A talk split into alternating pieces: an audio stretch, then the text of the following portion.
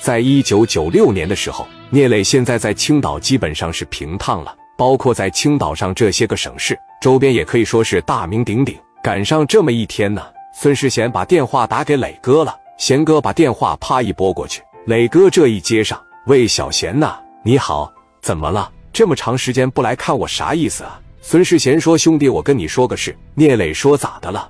孙世贤说：“你看我红林哥，也就是我的那个金主，他们上胶州去耍米去了，然后他就想要点牌面啥的，那输赢反正他肯定是不在乎。你这么的呗，到晚上的时候你请他吃顿饭行不行？你不用看别的，你看我面子。你也知道，我小贤这些年好多时候说因为米难住我，那都是赵三赵红林给我拿米呀。你就看在这个份上，安排安排他行不行？你招待他一下子。”你都不用说，给他整到青岛，你就在胶州，你找伙兄弟安排他，那都一点毛病也没有。聂磊说在胶州啊，他这怎么还来这么多人啊？多大个局啊？孙世贤说你不知道啊，赵红林呢，他是个蓝马，全国各地耍米，哪里有局他往哪里去，这不在胶州吗？已经待了两三天的时间了，说实话呀，也没少赢钱。这赢完了以后回来，他不得给我拿点吗？所以说给我打电话了。他就是想在那帮小兄弟跟前吧，展示一下。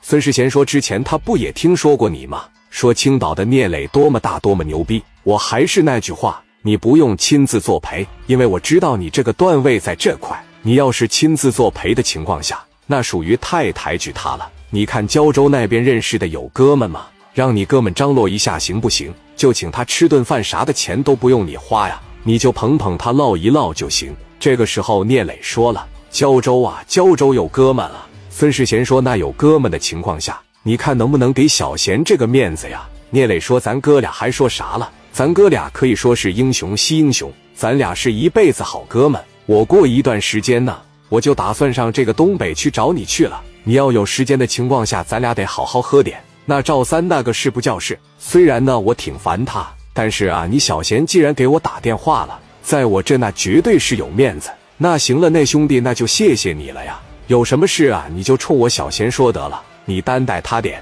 让你手底下兄弟啊也担待他点。那行啊，没事。有时间你上青岛来，或者我上东北去，咱俩再聚。孙世贤说：“行，来给我打电话呀。”撂完电话之后，磊哥这边就琢磨着说：“你看我派谁去陪陪赵三去呢？”这琢磨一琢磨吧，找谁呢？王群力当时过来了，哥呀，要不这么的吧，咱呢把这个刘超派过去陪陪他呗。还记不记得刘超兄弟啊，在榆寺那边干拆迁的这小子混的也不错，让他陪陪赵三呢，绝对是够段位了。聂磊说：“让刘超过去吧，我给小超打个电话吧，我让小超呢陪好他，陪他喝点，给他做做面啥的。小超干这种活啥的没问题。”聂磊拿着电话就拨给小超了，把电话一拨过去，小超这时候也没啥事，在这小地摊上吧，正啃西瓜，吃点火锅啥的。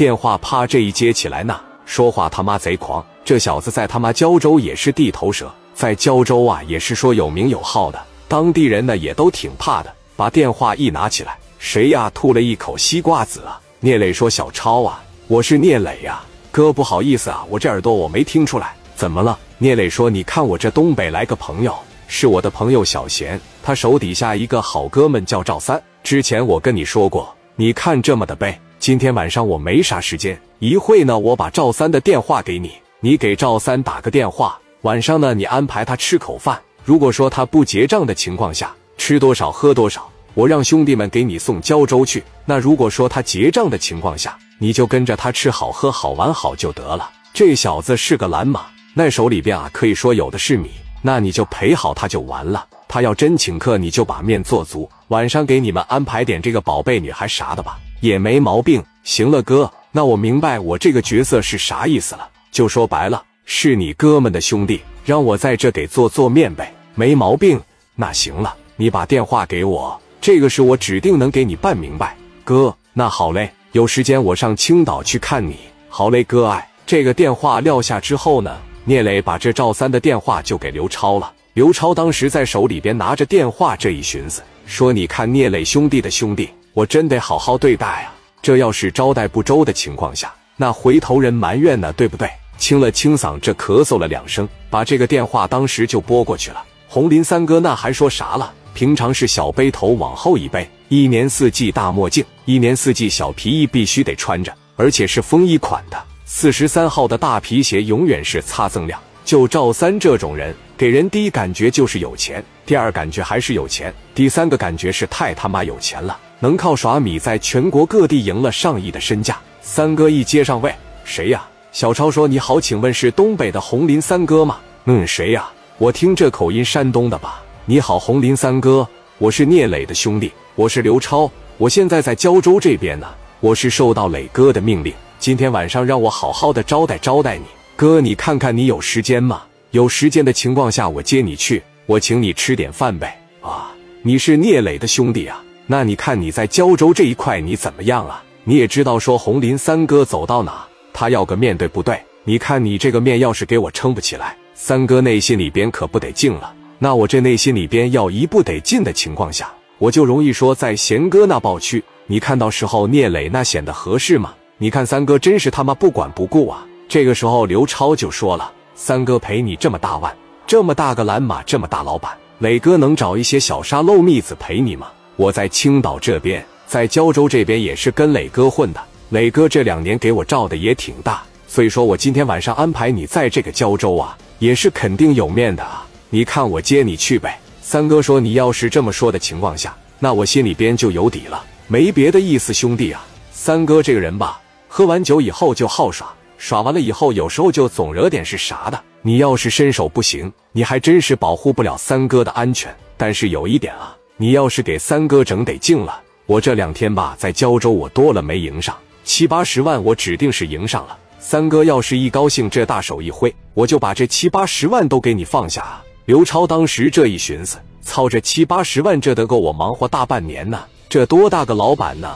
刘超不知道，再加上聂磊说好生对待他就得了。超哥这心里边直接就激动了，说：“三哥，你不用那么客气，你来到胶州了，我必须尽一下我的地主之谊呀。”三哥说：“行，我现在在这个金泰酒店这块呢，你上这个金泰酒店过来接我吧。晚上呢，咱们一块吃点饭，你再领我在你们当地找个最好的酒吧什么的，咱逛一逛，我让你见识见识，就是在酒吧里边一晚上消费个十多万，那是什么样的画面？兄弟，行了，你过来吧。”你多给整点兄弟，把这西服啥的穿上，把这白手套什么的也套上。